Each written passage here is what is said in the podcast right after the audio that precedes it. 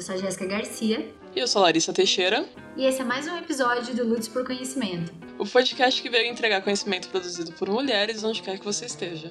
E hoje a gente vai falar sobre um tema muito pertinente e que a maioria dos brasileiros jovens e adultos estão passando atualmente, que é o retorno às aulas durante a pandemia. Vamos lá?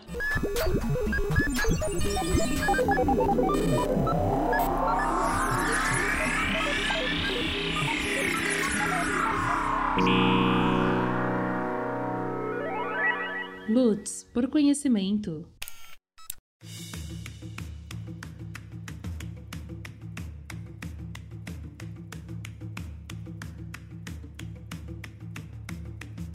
Hoje a gente está aqui com uma convidada super especial, a Marcela Araújo. Ela vai falar um pouquinho da experiência dela como pesquisadora.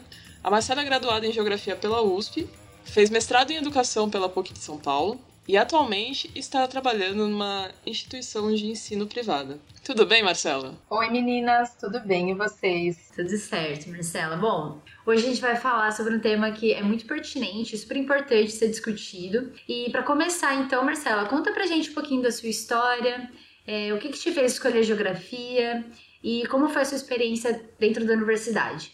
Bom, meninas, primeiro, né, dar boa noite aí, bom dia, boa tarde pro ouvinte mas principalmente dizer que é uma honra. Eu estou muito feliz de estar aqui hoje com vocês. Né? O podcast eu estou acompanhando desde os primeiros episódios.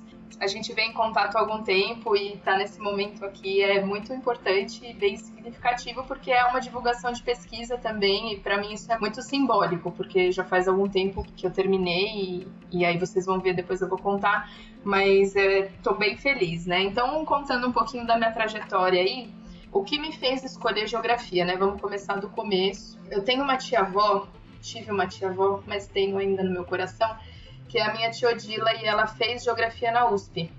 Na época dela, ela queria fazer agronomia, na verdade, né? Essa minha tia-avó do interior aí de Limeira, queria fazer agronomia porque o pai dela tinha fazenda e tudo mais, e aí ela queria tocar fazenda e o meu bisavô não deixou, porque enfim, né, mundo machista. E aí o que mais se aproximava de agronomia na época era geografia. Né? Nem era biologia, e depois até a questão do currículo universitário mudou e na bio se vê muita questão de solos e tudo mais, e hoje talvez se aproxime bastante da agronomia, mas a geografia era o que mais se aproximava. E aí ela se formou em, em geografia, foi dar aula na escola, inclusive ela deu aula para uma das irmãs mais novas dela, reprovou a irmã e foi uma guerra na casa deles é sensacional. E aí ela foi fazer doutorado na Sorbonne lá na França, e lá ela se tornou até uma referência na época na, no estudo de solos e tudo mais. E desde criança eu sempre tive esse contato com a tia Odila, assim, muito próximo, né? Ela, e a companheira dela, que também ela, é super inovadora para a época, né? Porque ela já era uma mulher querendo fazer agronomia, não foi, mas aí foi para fazer doutorado, inclusive fugindo da ditadura na França, e tinha uma companheira em 1950, 60, né? Então, que viveram juntas até o fim da vida. Super revolucionária super revolucionários. E aí, enfim, né, essa história sempre me influenciou porque eu sempre vi a Tio e a Cecília juntas e as duas foram inspirações para mim. Mas eu me lembro exatamente o dia que eu decidi fazer geografia. A gente estava passeando na praia e elas estavam junto, era Natal e tal, na época do Natal, e a gente estava andando até o fim da praia e nesse final da praia ali tinha as rochas e tudo e o mar batendo. E aí ela me mostrou assim, ela puxou assim, ela passou a mão na, em cima da rocha, soltou um monte de areia na mão dela, falou: "Tá vendo como é que se forma o solo? A areia também é solo". E eu fiquei com aquilo, achei um negócio tão incrível, tão incrível, tão incrível que eu fiquei, meu Deus, isso daqui é geografia, eu preciso fazer geografia. E eu acho que eu tinha uns 12 anos, né? 13, sei lá. E aí eu sempre tive essa, essa vontade de fazer geografia, de estar ali e tal. E, e ser professora, principalmente, né? O meu principal motivo era ser professora e a disciplina ainda não sabia qual era, e naquela época eu decidi fazer geografia.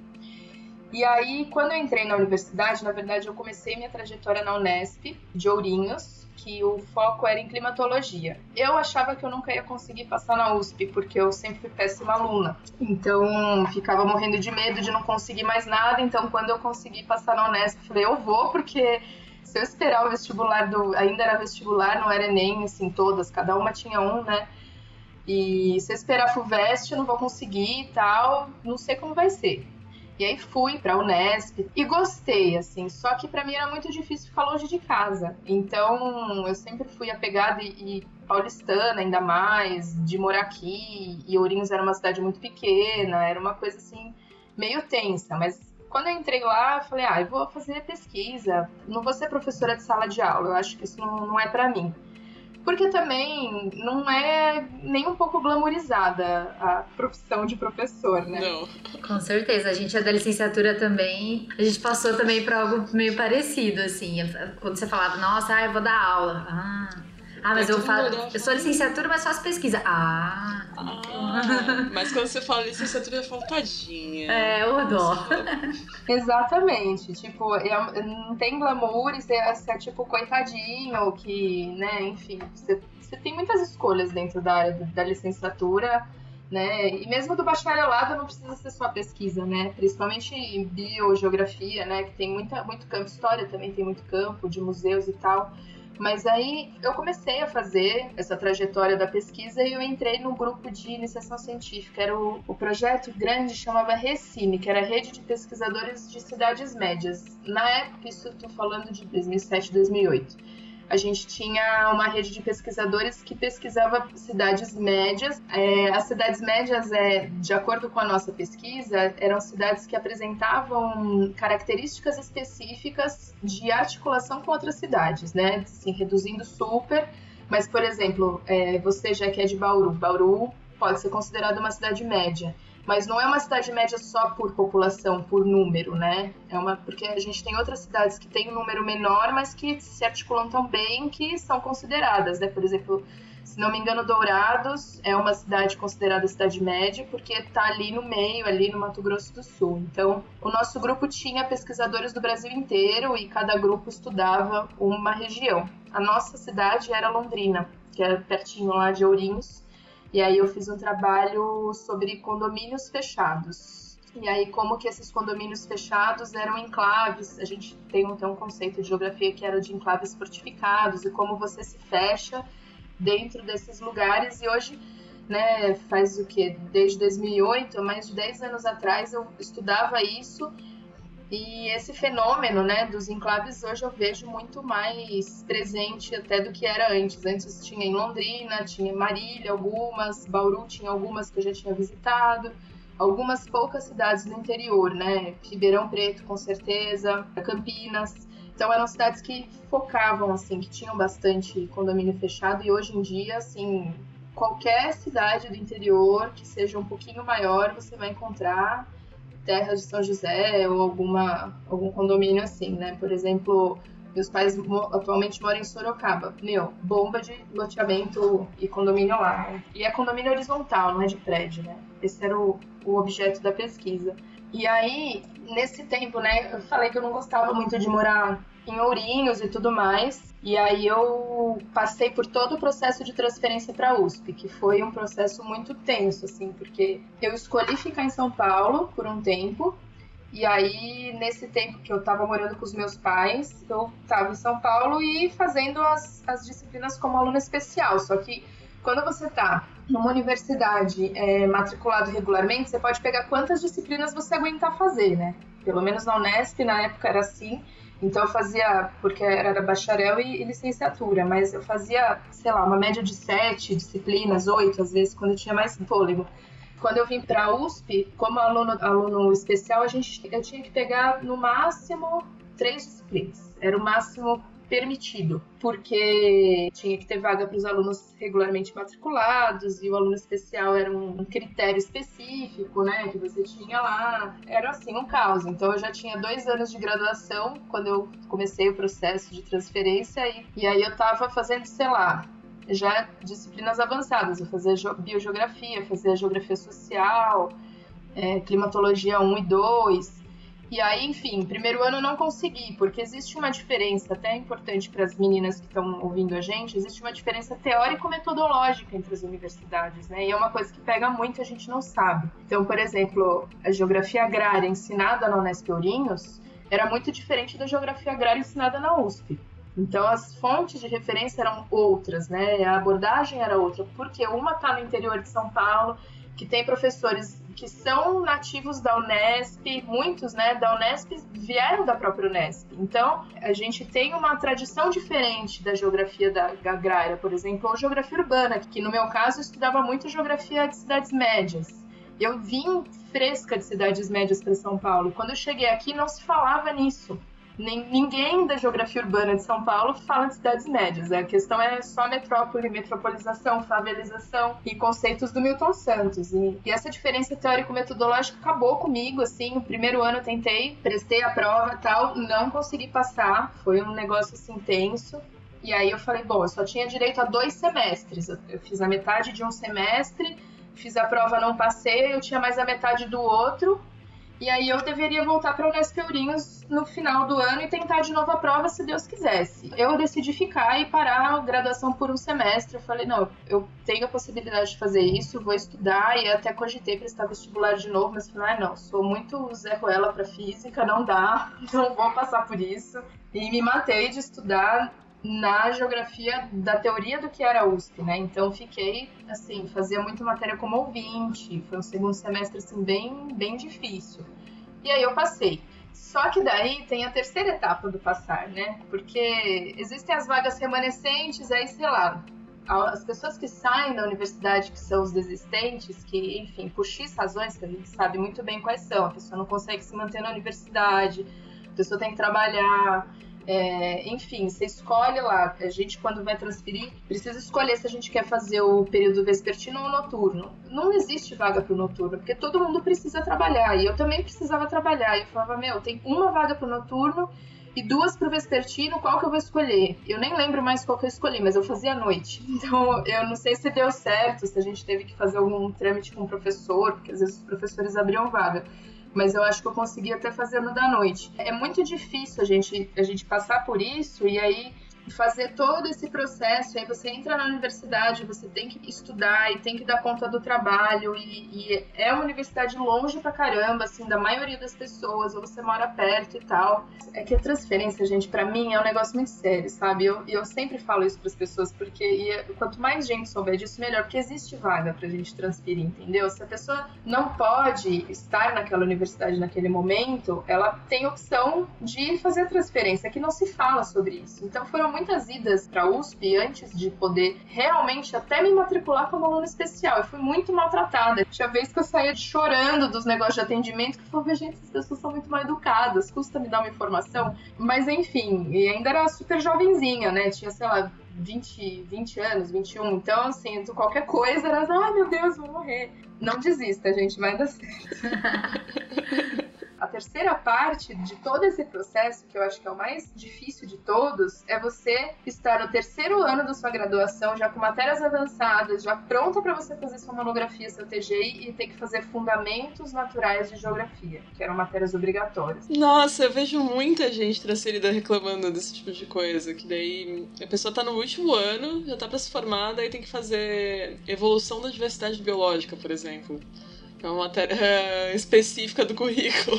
Exato, e não acrescenta em nada. Tipo, você olha lá e fala, mano, eu aprendi com um professor da Unesp que não é conhecido, você tem lá aula com os papas na, na, na geografia da USP, não tô falando mal de ninguém. Eles que me perdoem são ótimos, mas tem alguns que não são. E aí você olha e fala, meu Deus, tipo, eu tive na Unesp com um professor zero conhecido, a mesma disciplina que foi incrível, que me deu a base para passar nessa prova, e eu tô tendo que fazer de novo porque são várias coincidências, né? Não é coincidência, não acredito em coincidência, né? Mas enfim, esse é tema para outro podcast. Mas são várias confluências, vamos dizer assim, que me levaram para depois eu continuar nessa trajetória, né? Eu falei que eu frequentava uma praia, que é o Guaicala, em São Sebastião, desde criança. Maravilhosa, né? Adoro São Sebastião, eu sou super suspeita. Adoro todas as praias de lá e Guaicá, é maravilhosa mesmo. E aí eu descobri que um dos professores da USP tinha casa lá. O professor Vanderlei Messias da Costa. Ele eu posso falar o nome porque foi meu orientador, meu querido orientador. E na época tinha um, uma conhecida que era vizinha dele, conhecia ele, falou: Nossa, mas você tá fazendo geografia na USP? Nossa, vou te apresentar para o professor Vanderlei. Eu falei: Meu Deus, professor Vanderlei, ele é referência nacional em geografia política, em geopolítica. Como assim eu vou conhecer o Vanderlei? E aí foi incrível, assim, porque logo que a gente, que ele me conheceu, a gente começou a conversar, um professor super acessível. Ele me convidou para estagiar lá no, na verdade, no gabinete da reitoria do Rodas, na época era o Rodas, em 2010, porque ele era assessor de relações institucionais. Então ele precisava de, de estagiária, eu tinha uma, uma amiga lá que estava fazendo doutorado com ele também, que virou minha amiga, que é a Circe e inclusive é a minha mentora de acadêmica e da vida, Circe Beijo. E aí o professor Vanderlei, enfim, me acolheu e a gente fazia parte do grupo de pesquisa, eu fui monitora da disciplina de pós. Imagina, a pessoa não tinha nem terminado a graduação já era monitora da disciplina de pós do ser humano, né? Eu já ficava assim, meu Deus, eu tô aprendendo muito com esse homem. Era uma disciplina de pós maravilhosa, assim, de geopolítica hard e tal. Era incrível.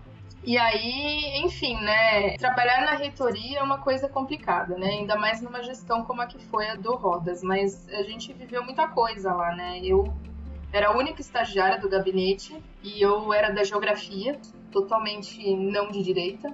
E aí a gente tinha a questão de participar muito da vida política, né, da universidade. Então, assim, para mim foi muito rico nesse momento ter visto tanta coisa, porque ao mesmo tempo que eu tinha um objetivo, né, dentro da reitoria, que o meu objetivo pessoal era mudar esse processo de transferência santa inocência de uma pessoa de 22 anos, né? Mas eu falava, não, a gente tem que mudar isso para as pessoas que quiserem entrar na USP pela transferência. Eu vou revolucionar. Total, gente, a gente é enganado por nós mesmos. E aí eu jurando, né? Mas aí eu entrei e, aí, e tinha outras demandas, né? Eu cuidava dos, da parte administrativa dos cursos de educação à distância. Quando começou lá em 2010, que todo mundo jogava pedra, eu não contava para ninguém. Ninguém sabia que eu fazia isso dos meus amigos. Porque eu falava, meu Deus, eu tô na geografia, como é que eu vou como é que eu vou fazer isso? Tipo, tenho meus amigos e, e ser julgada. E isso aconteceu também na época que teve um episódio super sério de invasão policial no campus, que inclusive eu estava lá. Foi um dia que a, a polícia entrou e, por conta de denúncia de droga, mas não era verdade, já estava uma situação bem difícil entre estudantes e reitoria. Então foi uma disputa política e aí mandaram entrar a polícia e aí o choque, começaram as bombas e a gente estava tudo lá, os estudantes e a polícia fechou as duas portas, né? A gente ficou meio que isolado dentro do prédio. Não sei se vocês conhecem, quem conhece aí o prédio da geografia e da história, é, ele tem duas entradas, né? Um vão praticamente. E aí de um lado é o estacionamento e aí do outro é a entrada principal que você entra. E aí a polícia fechou as duas entradas e os estudantes ali no meio, e foi uma coisa bem séria, assim. E no meio disso tudo, a minha função muitas vezes era de falar o que estava acontecendo no meio dos estudantes, que era uma, uma atividade que eu não gostava, mas que eu precisava fazer porque, enfim, tinha outras coisas em jogo, inclusive dinheiro, né? E aí não tinha muita, muito como. E, e, e o Vanderlei era meu orientador, como é que eu ia romper com ele e falar, não não posso fazer isso. Tipo, não tem nada a ver. Não, então tá bom, senhora, pode se desvencilhar do seu TGI, acabou. Não tinha como. E aí eu fazia coisas que eu não gostava e escutei muita coisa disso assim. Aí para fechar essa parte, eu fui para Toronto no intercâmbio 2012, que eu queria estudar inglês e tal, e queria sair um pouco, na verdade, porque as coisas que aconteceram na reitoria foram bem pesadas. E aí eu fiz o intercâmbio, só que aí minha bolsa de estágio terminou e aí não tinha como renovar, que eu já estava acho que há dois anos. E aí quando eu voltei, tudo mudou. Mas legal se você ter tido essa experiência tão jovem, né? De já, logo que entrou na faculdade, já se conhecer né, uma pessoa, uma super referência na sua área. E aí você foi super jovem, né? Teve, teve tantas experiências aí, tão jovem.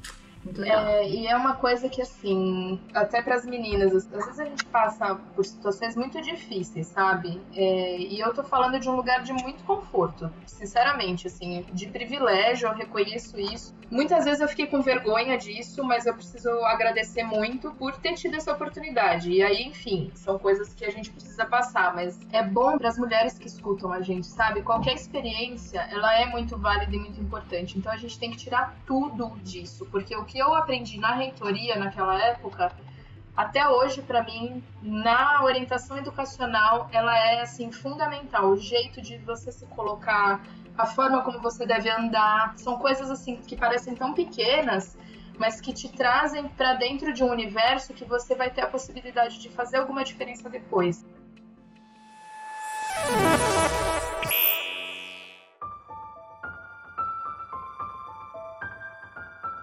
O que eu sinto é que às vezes a gente, por ser de uma esquerda progressista, né, até bem rebelde, com tudo isso que está acontecendo, com toda a razão que a gente tem, a gente não consegue se colocar de uma forma que as pessoas consigam ouvir a gente, né? E, e talvez a gente não consiga mudar a realidade que a gente vive.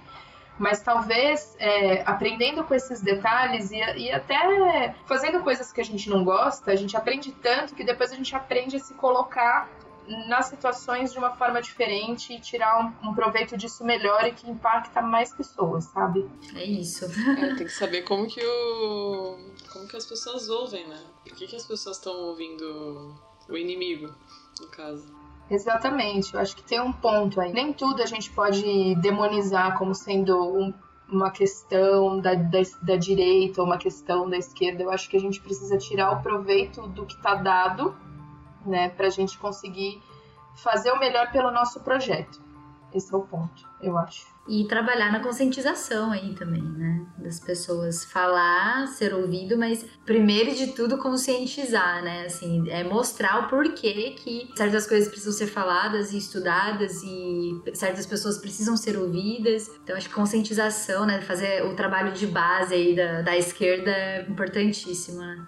Sim, total. E a gente, eu, eu tenho ouvido muito isso em podcasts e em, em análises da esquerda também, que a gente precisa se, se aproximar muito da, da origem do nosso, da popular da esquerda, né? Porque a gente não está presente mais na favela, a gente não está presente mais no, no popular, a gente não está presente mais na escola pública com uma intensidade que hoje a direita está. E eu acho que isso é um dos principais problemas e a nossa principal bandeira de luta hoje, sabe? Eu acho que a gente precisa resgatar isso. Eu vejo que, por exemplo, não estou falando nada contra nenhuma religião, mas porque eu tenho a minha, mas enfim, a questão dos evangélicos hoje, eles souberam aproveitar e fazer todo um trabalho de base nessa população que hoje, dentro do que eles acreditam, eles conseguem levar multidões pra direita. E a gente não tava lá onde a gente tava. Então, e teorizar, teorizar não leva a lugar nenhum. É, é uma, é uma coisa muito importante isso, né? Você ter que. É, tanto que alguns políticos, inclusive o PT, foi um partido que se aproveitou muito disso, da luta trabalhadora, né? Que o Lula, por exemplo, ele começou lá no Sindicato dos Metalúrgicos, ele engajou os trabalhadores na luta e quem mais do que a força trabalhadora do Brasil para definir o futuro, né? Então, são locais que a gente não ocupa, porque a gente tá muito ocupado dentro da academia. Ocupado entre aspas, né? Mas a gente acha que tá super ocupado, acha que tá super fazendo pela sociedade, mas quem que lê nossas teses, nossos livros, nossos os artigos na internet? Quem que fica lá olhando nosso Twitter? São os nossos orientadores, no fim das contas, né? É. a gente precisa trabalhar para mudar essa realidade, porque a ciência ela precisa envolver todo mundo, precisa envolver sociedade, comunidade científica, é, sociedade civil, né? Quero dizer, acadêmicos. Enfim, a gente precisa se juntar e conscientizar e mostrar que classe trabalhadora somos todos nós, para começo de conversa, né? Para as pessoas entenderem que todos somos classe trabalhadora, todos precisamos lutar pelos nossos direitos, entender quais são os nossos direitos e entender por que, que a gente está aqui vendo a nossa força de trabalho sendo explorado e o que, que a gente pode fazer para mudar essa realidade. É como disse a Pri no nosso episódio sobre o feminismo, a gente precisa se coletivizar. Sem coletivização, a gente não chega em lugar nenhum. Não. Não chega mesmo. E tem uma coisa muito interessante que eu quero é coisa de ecólogo, né?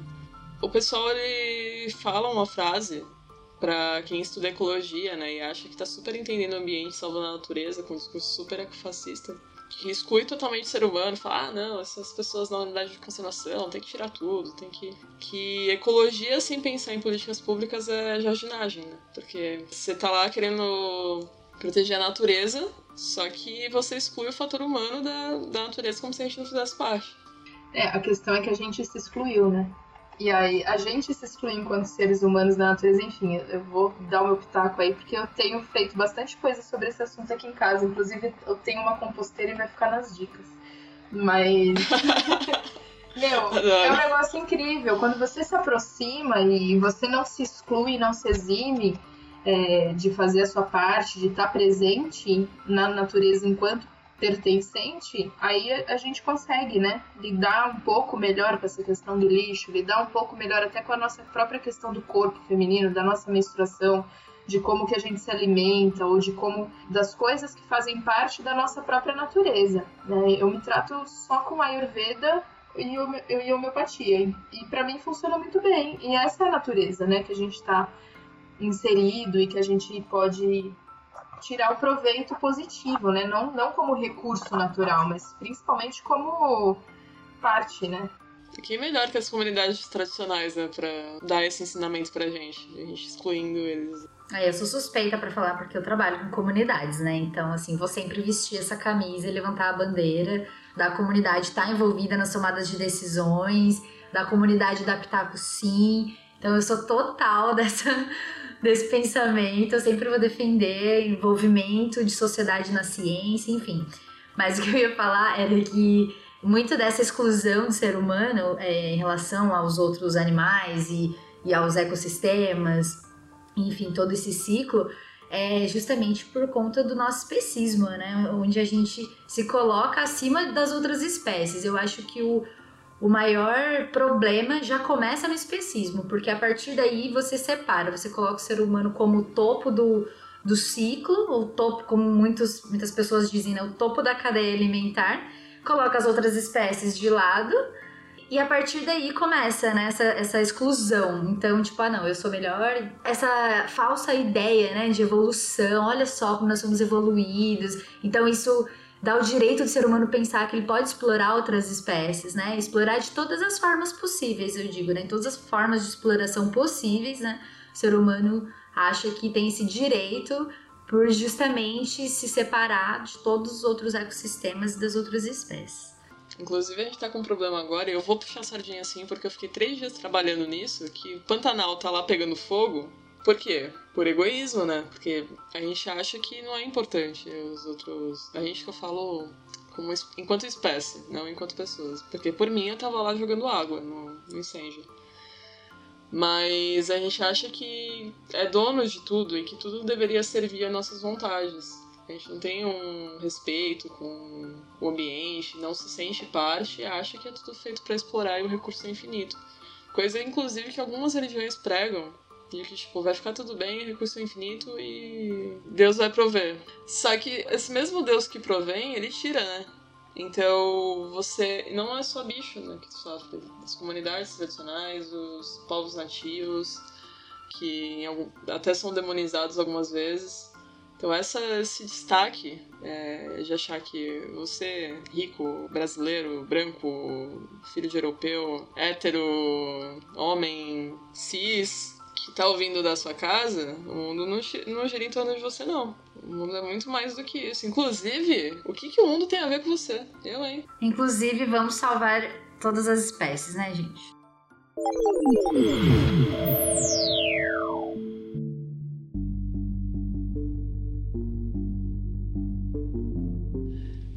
Depois da universidade, você foi pra docência, é isso, Marcelo? Como que foi essas primeiras experiências, assim, recém-formada, você foi lá, caiu numa sala de aula, como que foi esse...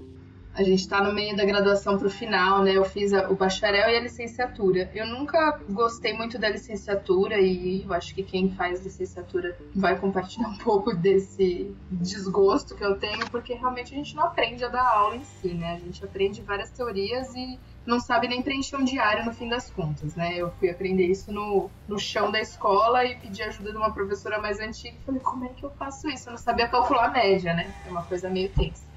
Ainda mais sendo de humanas. Gente, é isso. Eu, te entendo. Obrigada. Eu te entendo.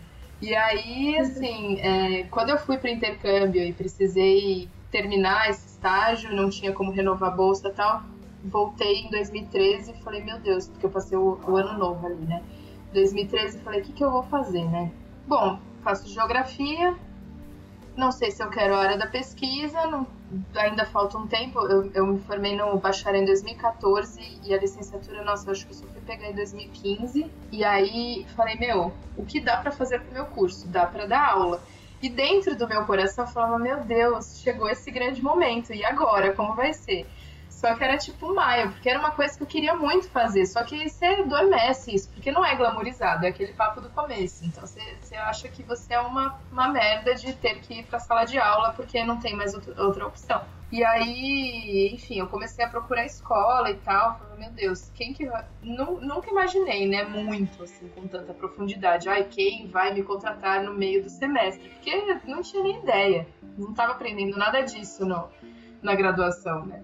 Mas era maio, e eu lembro que dia 2 de maio eu comecei na, na minha primeira escola, que na verdade tinha um foco em inclusão. Então, era uma escola regular de ensino fundamental 2, particular. E aí tinha muitos alunos de inclusão. Era uma escola bem pequenininha ali no Itaim, aqui em São Paulo, Zona Sul. Uma região bem rica, mas estudavam lá alunos de escolas ao redor que não se encaixavam em nenhuma daquelas escolas. Então era praticamente uma escola de inclusão. Tinha poucos, outros que não conseguiam passar de ano em outras escolas mais difíceis, ou outros que acreditavam um pouco na política é, pedagógica da escola e tal. E aí, é, nessa escola, eu aprendi muita coisa sobre ser professora, porque, enfim, a gente tinha poucos alunos, vai, era uma média de 8 a 10 alunos por sala, sendo que cinco ou seis eram de inclusão e cada um tinha uma atividade específica, cada um tinha uma necessidade diferente. Então, aprendi a lidar com transtorno de espectro autista, que na época era Asperger, hoje em dia já mudou a nomenclatura. Tinha paralisia cerebral, tinha muitos TDAH, hoje em dia também tem, mas naquela época eu, eu via que era muito. Tinha PAC, que é processamento auditivo central, que é um, uma dificuldade de processar os sons e tal, bem interessante de estudar isso também, porque não é muito conhecido. E aí, enfim, eu fui aprendendo a dar aula de geografia e conhecendo esses seres humanos tão diferentes, né? E todos os meus estágios na licenciatura foram em educação especial. Depois eu fui me tocar disso, né? Que eu, sempre preferi ir para a área de educação especial e eu cheguei lá na escola e falei, nossa, depois de um tempão que eu me dei conta disso. E aí, ao mesmo tempo, eu dava aula num, numa escola de aulas particulares, que era ali do lado, inclusive na Vila Nova Conceição, então a gente atendia um público A mais, mais, mais de São Paulo, superar. E aí ali eu aprendi que eu gostava de dar aula, e não importava a disciplina escolar, porque eu dava aula de história, dava aula de inglês, que eu tinha voltado do intercâmbio, dava aula de geografia, às vezes precisava, eu dava aula de português para criança menor, tinha gente precisando de apoio em universidade, eu dava aula de como fazer resumo científico. E aí eu descobri que a pessoa, quando olha para mim, ela tá com uma carinha assim esquisita, eu já sei o que, que ela vai perguntar. E aí, nessa experiência do, da troca de você tá com um aluno, e geralmente o aluno que vai para aula particular ele é aquele aluno péssimo, né, que tem muita dificuldade, que tem problema familiar, que o pai não aguenta mais. Ali eu aprendi mesmo o que é ser o professor mesmo. Não é, não foi muito em sala de aula, né? A parte burocrática, claro, aprendi no, no outro colégio, mas essa questão do olhar para o aluno foi ali. Porque muitas vezes o aluno que chega para você, tanto em sala de aula, mas principalmente na aula particular, ele não tá com problema de matéria. Ele não quer saber da geografia, ele não quer saber do relevo da cidade de São Paulo, que ele tem prova no dia seguinte. Não quer saber disso. Ele precisa de alguém para escutar ele, ele precisa de acolhimento, ele precisa de ajuda. E aí eu tinha alunos que saíam do, de média 2, média, e ia para 8, um, de um bimestre para o outro, assim, na minha matéria. E era uma coisa assim que foi bem gratificante, porque você aprende a encontrar o foco, né, desse aluno.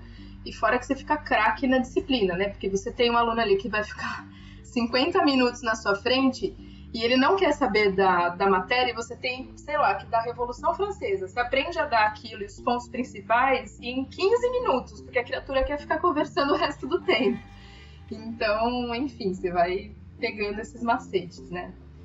E aí, depois de um tempo, isso é, 2013, 2014, 2015. Foram dois anos e meio nessas, nessas duas escolas, eu trabalhava direto, mas o ritmo é muito puxado, né? E ser professor não é uma coisa fácil, não é uma coisa para qualquer pessoa. A gente tem que querer muito e tem que saber que é que a gente quer aquilo e o porquê da gente querer aquilo, né?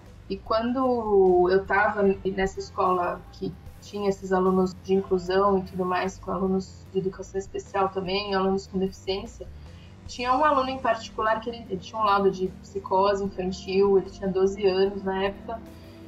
E esse menino, ele encasquetou comigo, então ele era muito, muito agressivo. E para mim, assim, foram desde o início do ano que eu comecei a dar aula para ele, até a metade do ano, toda semana ele queria me atacar. Só que o menino que era menor do que eu, tipo, no dia a dia, tipo, de boa, num dia que ele encasquetava, ele ficava maior. Era uma coisa impressionante, assim, a força e, ele mudava o jeito de falar, a forma de andar, e eu já sabia, eu ficava apavorada. Eu acho que ele sentia meu medo e eu não sabia lidar com aquilo, e eu não tinha suporte da escola de nada, assim, de psicológico, de nada. E aí nessa época eu bebia bastante, então é uma coisa assim que a gente tá nessa área da educação, a gente precisa tomar cuidado, inclusive os níveis de alcoolismo de professor são entre a nossa profissão são os mais altos, né? Eu não sabia. É verdade, eu chegava da escola assim super cansada, exausta, assim, e chateada porque eu tinha sido atacada de alguma forma psicologicamente que, que eu ia fazer? Eu ia beber alguma coisa, ia tomar uma cerveja para dar aquela relaxada e tal, e no dia seguinte, mesma coisa. E eu fui percebendo que eu, isso estava sendo um comportamento repetitivo, e aí eu fiquei, não, vamos parar com isso, porque tem alguma coisa errada. O que, que é que está errado? Talvez essa escola, nesse momento, não seja adequada para você. E eu era muito jovem ainda, e tipo, dois anos dando aula não era nada, né? E aí eu decidi morar com os meus pais de novo, porque nessa época eu tava morando sozinha com uma amiga. E fui morar em Sorocaba, que eles estavam morando lá. E aí eu fui para lá e tudo, e, e fiquei assim, tirei uns meses meio sabáticos, assim, porque eu fui no meio do ano. Aí, sei lá, julho, aí agosto, setembro, outubro, eu fiquei sem trabalhar. Eu fazia frila para coisas X, comecei a dar aula particular lá para uns, uns, alunos de lá, era meia dúzia de gato pingado. E foi bom até ter, é, ter tomado umas pancadas assim, porque eu saí da, da escola de aulas particulares aqui em São Paulo me achando a última bolacha do pacote, porque eu dava aula para gente muito rica, gente muito conhecida, filha de gente famosa. Eu falava, meu Deus, manjo tudo. E agora, né? Vou para Sorocaba, vão estender o tapete vermelho para mim. E cheguei lá e tinha 10 aulas para eu dar. Eu olhava e falava, mano, 10 aulas eu dava num dia. Era uma palhaçada. Eu ficava em choque com aquilo. Eu falava, meu Deus. Mas tudo bem, né? Aí ia, tava morando nos meus pais, enfim, tinha essa questão do privilégio e tudo mais.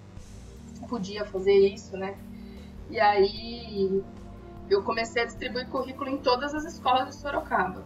Mas teve uma que eu entrei que eu gostei muito, eu falei, meu, pra mim não interessa se nenhuma dessas escolas chamar, eu quero que essa escola me chame. E foi a única que me chamou no fim das contas.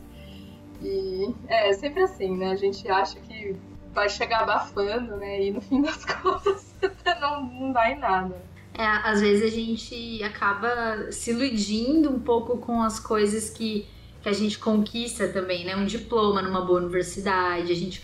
Porque esse discurso ele é vendido pra gente durante a nossa vida. Que, ah, se você tiver um bom, um bom diploma, um bom diploma assim, né? Todo diploma é bom, mas se você estudar numa universidade pública, por exemplo, a USP, né, que é super conceituada, então a gente sai com essa com esse engrandecimento, né, achando realmente que tipo, nossa, eu posso tudo, né? Yeah. Me formei na Unesp. É, ah, me formei em X lugar, eu trabalhei com X pessoa, é, e tal. E aí vem a vida e te dá uma, uma rasteira, assim, às vezes, né? E aí a gente vai aprendendo no caminho. É exatamente, e é bem interessante isso, né? Porque eu acho que eu nunca tinha nem pensado racionalmente sobre esse, esse ponto, sabe? Falando agora que parece que a coisa faz mais sentido. De que realmente, assim, é... eu cheguei lá achando que ia, todo mundo ia querer ter aula comigo. E no fim das contas, no fim das contas, com todo o processo, queriam mesmo. Mas não era a hora que eu tinha chegado, que eu tava lá toda pimpona, achando que iam abrir todas as portas para mim, né? Que eu demiti a professora, né? Não, não, não, vem, vem você. Exato. Quando, quando até uma história X, assim, quando eu cheguei na, na, dona da escola de aula particular lá de Sorocaba, ela queria fazer uma aula teste comigo. Eu falei, mas que raio de aula teste? Olha para mim, eu sou maravilhosa, minha aula é incrível. Você, vai, você quer que eu faça aula teste? E você ainda vai fazer uma aula teste para uma aluna me avaliar? Que, que é isso? Eu achava absurdo. E aí, na primeira entrevista, ela falou: O que, que você quer da sua vida? Eu falei: Eu quero ter uma escola de aula particular igual a você. Então, ela, tipo, deve ter achado que eu era na ladra das ideias, assim.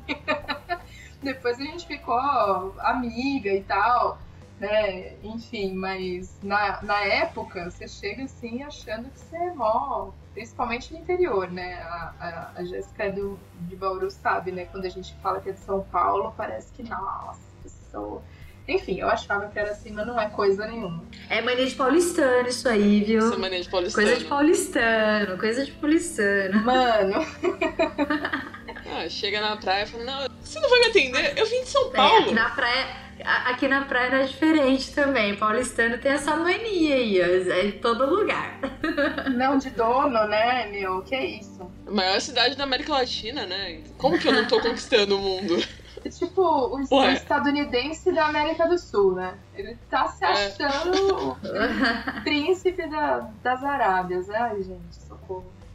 E aí teve aquela história que eu falei para as meninas em off, que estou num, num relacionamento com meu companheiro até hoje, mas naquela época ele estava morando na Escócia trabalho e poderia, eu poderia ter escolhido mudar para lá na época, né? Mas eu optei por ficar em São Paulo. Falei, gente, em São Paulo, né? Isso não acaba no caso. Falei, gente, eu dei o maior duro para chegar até aqui, fazer essa universidade, transferir para USP, socorro, né? Não vai ser agora que eu vou para Escócia para ser dona de casa, né? Enfim, muita gente me criticou, inclusive meus pais Falavam, ai meu Deus, você. Ai, você devia ir lá com ele, testa, não sei o que. Mas não vou de jeito nenhum, gente. E, e isso é muito importante pra gente, viu?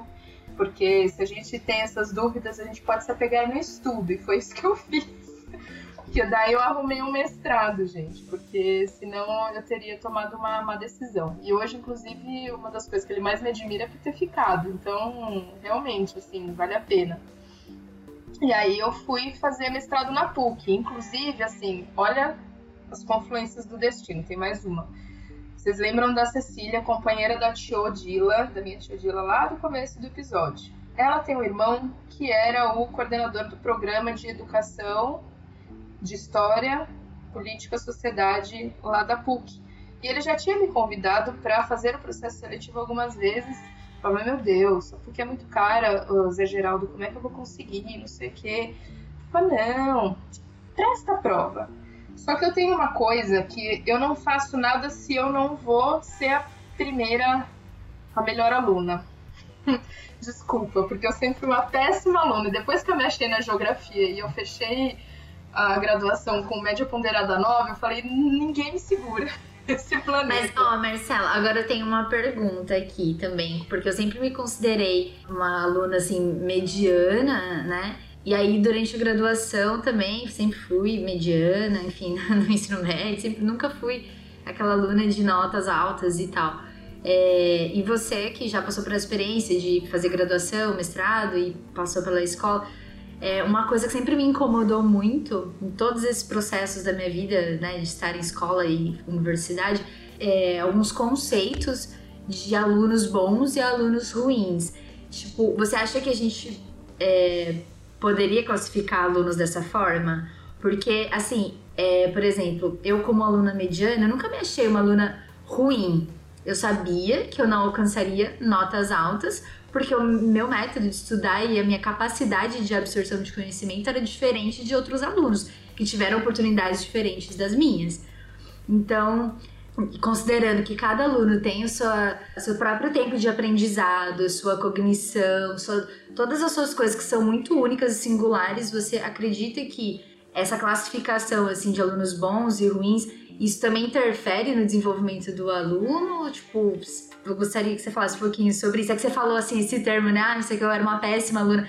E aí eu queria saber, tipo, como assim péssima aluna? Tipo, você, né, pô, você fez USP, você fez várias coisas e. Como assim péssima aluna? O que, que isso significa, sabe? Então, se você pudesse, assim, falar um pouquinho, não precisa se aprofundar só para tirar dúvida mesmo. É muito legal essa pergunta que você fez e, assim, em termos de métrica, vai de nota, eu nunca fui uma boa aluna na minha concepção do. Talvez na concepção da minha família do que, ser, do que fosse uma boa aluna, sabe? Porque é exigido que o aluno tire nota. Né? E o que é a nota? É uma medida de exposição da capacidade que ele estava, da felicidade que ele tinha naquele dia específico que a prova foi aplicada. Né? Porque pode ser que ele estivesse num dia ruim, ou pode ser que ele estivesse cansado, ou pode ser que ele tivesse ido numa festa no dia anterior, acordando no dia seguinte de bode, não quero fazer essa prova. E aí, no fim das contas, é aquela métrica que fica. Mas eu, eu, eu só descobri que não existe isso de péssimo aluno, e, e, e ainda repito isso porque é uma forma mais fácil das pessoas entenderem. Quando eu entrei na graduação, porque daí eu comecei a estudar as coisas que eu gostava, no ritmo que eu queria, porque eu sou uma pessoa que tive muitas dificuldades na escola, né, quando criança, porque eu sempre pensei as coisas diferente das outras. Então, as coisas como as pessoas me explicam normalmente e as pessoas falam e acham que aquilo é lógico, para mim não faz sentido algum. Até hoje, assim, tenho discussões aqui em casa com o Yuri, é, no, nos meus pais, porque eles estão me falando uma coisa, falam, mas existem outras coisas aí e tal, e enfim, gera uma discussão, porque eu enxergava as coisas diferentes. E para mim, é, foi muito sofrido ter que teoricamente entrar numa caixa de você tem que estudar desse jeito, sabe? Você tem que aprender desse jeito e você só é uma boa aluna se você atingir essa nota. E por isso também que eu virei professora, porque eu não acredito que a gente, apesar de, de sempre trabalhar em colégios que precisam de nota, mas é, o meu trabalho sempre foi muito mais da autoestima do aluno, que foi o que eu falei né, quando eu trabalhei com as aulas particulares. Quando eu descobri que, na verdade, não era o conteúdo, era o quem é essa criança, que foi que eles começaram a melhorar as notas, que foi quando eu comecei a pegar o jeito da coisa. Então não, é, não existe, na minha concepção, isso de aluno bom e ruim. Existe o tempo de amadurecimento dessa criança, existe o tempo de amadurecimento do profissional que está ali olhando para ele também, de ver quem é esse ser humano que está falando com você e quem é esse ser humano o que um boletim com cinco notas vermelhas quer dizer para você, profissional? Ele não quer dizer nada para o aluno, ele quer dizer para o aluno que ele é péssimo aluno, que ele é terrível. Mas você é o profissional que está cuidando dessa criança. O que esse boletim quer dizer para você? O que essa criança está precisando de você? É uma forma de pedir ajuda. De quê? Não é de conteúdo. Isso eu posso garantir. Então, nesse, nesse sentido, assim, que eu acredito. Ah, legal. É, eu pergunto assim é, um pouco sobre isso também, porque durante a graduação eu tive uma disciplina sobre psicologia da aprendizagem. E lá eu tive o desprazer de estudar o Skinner. É, a gente aprendeu sobre escola tradicional, a máquina de aprender e tal. Eu lembro muito dessa disciplina porque me marcou muito, foi no meu primeiro ano, me marcou muito é, aprender sobre essa pessoa, né, o Skinner. Eu lembro que aquilo me incomodou muito, é, aprender sobre essa máquina de aprender, porque é uma questão absurda, mas se você for parar para pensar, não é muito diferente do que a gente vive. Porque a escola tradicional, as escolas que ainda mantêm essa metodologia de escola tradicional, onde é, o conteúdo é o mesmo para todos os alunos, não levando em consideração a capacidade individual do ser ali, né? É, então, eu, eu, eu vi muito isso durante o meu ensino médio e eu continuei vendo durante a graduação. Então, quando eu estudei isso no meu primeiro ano, eu fiquei muito incomodada, porque abriu minha mente num nível, sabe? Eu fiquei, caraca, velho, é isso, sabe? Eu não sou uma máquina de aprender, eu nem tenho que ser eu aprendo do meu jeito e de acordo com as minhas vivências também. Né? A gente falou, eu e a Larissa aí no, no, outro episódio, de onde a gente veio, das nossas origens e, e estar numa universidade pública, vindo de escola pública, é, que foi uma experiência é, difícil. Então, isso, eu lembro que isso me incomodava muito quando os alunos eram classificados como notas, como números, né? E na Unesp, ali eu imagino que acho que várias universidades devem ter isso a gente tem o ranking dos, dos alunos por turma. Então, cada turma tem o ranking de alunos. Ah, então, é, fulano é o primeiro da turma, fulano é o sexto da turma. E aí, nisso você vai. Já começa com a nota do seu vestibular, começa lá, né? Quando você entra, algumas pessoas perguntam: Ah, mas que posição você passou? Porque aparentemente isso é super importante. É, vira uma casta, né? Então começa já desde quando você põe seu pezinho na universidade qual foi a posição que você passou para entrar nesse curso? Tal posição. Hum, ah, eu acho que você, então, não é muito boa, não. Aí você começa a estudar e aí você vê que você tem um ritmo diferente das outras pessoas e você começa a, aí começa a rolar aquele, aquelas inseguranças e todas aquelas paranoias que, tipo, não é culpa sua também assim, se sentir assim, é, mas é uma coisa que é depositada em você, é, na gente, né? Assim, nós. É esperado que quem está em, em tal lugar, por exemplo, alguém que fez USP, alguém que fez Unicamp, são é, são depositadas é, expectativas em cima dessas pessoas. E aí, quando você não atende essa expectativa, vulgo essa nota, vulgo esse número pelo qual você é classificado, aí você é taxado de, sei lá, sabe? Tipo, de aluno ruim, de ai, preguiçoso, ou sei lá. Tudo bem, tem gente que é mesmo, mas enfim a gente se sente incomodado com isso, mas a gente também reproduz isso em certa medida, né? Porque. Com certeza. Eu, acho eu reproduzi sem... muito. Então, sem perceber, infelizmente. assim, infelizmente, a gente também não tem como se culpar pelo que passou sem o conhecimento, mas é, às vezes a gente pode recuperar na memória momentos que, sei lá, você tem um parente, uma criança da sua família ali que tá indo mal na escola, você fala, puta, a criança tá indo mal na escola, mal burro, meu, isso daí é fácil demais, como ele não consegue? Mas não é isso e aí a gente mesmo se pega pensando nisso, né? E, e eu mesmo na minha posição hoje de orientadora, é, é um alerta para mim o aluno que tem muita nota ruim, mas ao mesmo tempo, assim, tem alguns que você olha e fala, meu Deus, mas como não conseguiu? E, e, a gente mesmo acaba reproduzindo esse discurso da própria prática, né? E precisa ficar atento o tempo inteiro para não, não continuar com isso. Isso é uma coisa que nem é ensinada na graduação, né? Eu acho que ela só é ensinada na vida, viu, Mari? É, porque a gente não. Isso eu nunca aprendi, assim. É... Depois de um tempo eu fui pegar meu boletim de criança e eu vi que as notas eram ótimas. Mas a memória que eu tinha era de que eu era uma péssima aluna, que eu tinha muita dificuldade, porque eu tinha dificuldade em matemática, né? Muito, assim. E eu nem sei se eu tinha de verdade, mas é que a, a, imagem que se passa quando a gente é criança, tudo toma uma proporção tão grande que parece que a gente é muito ruim. E aí, quando você vai olhar a verdade, ele fala: Nossa, mas. Nossa, não é que eu não era tão ruim assim? Talvez, se eu fosse tão ruim, eu não tivesse chegado onde eu cheguei. Então, é exatamente o ponto que a Jéssica colocou.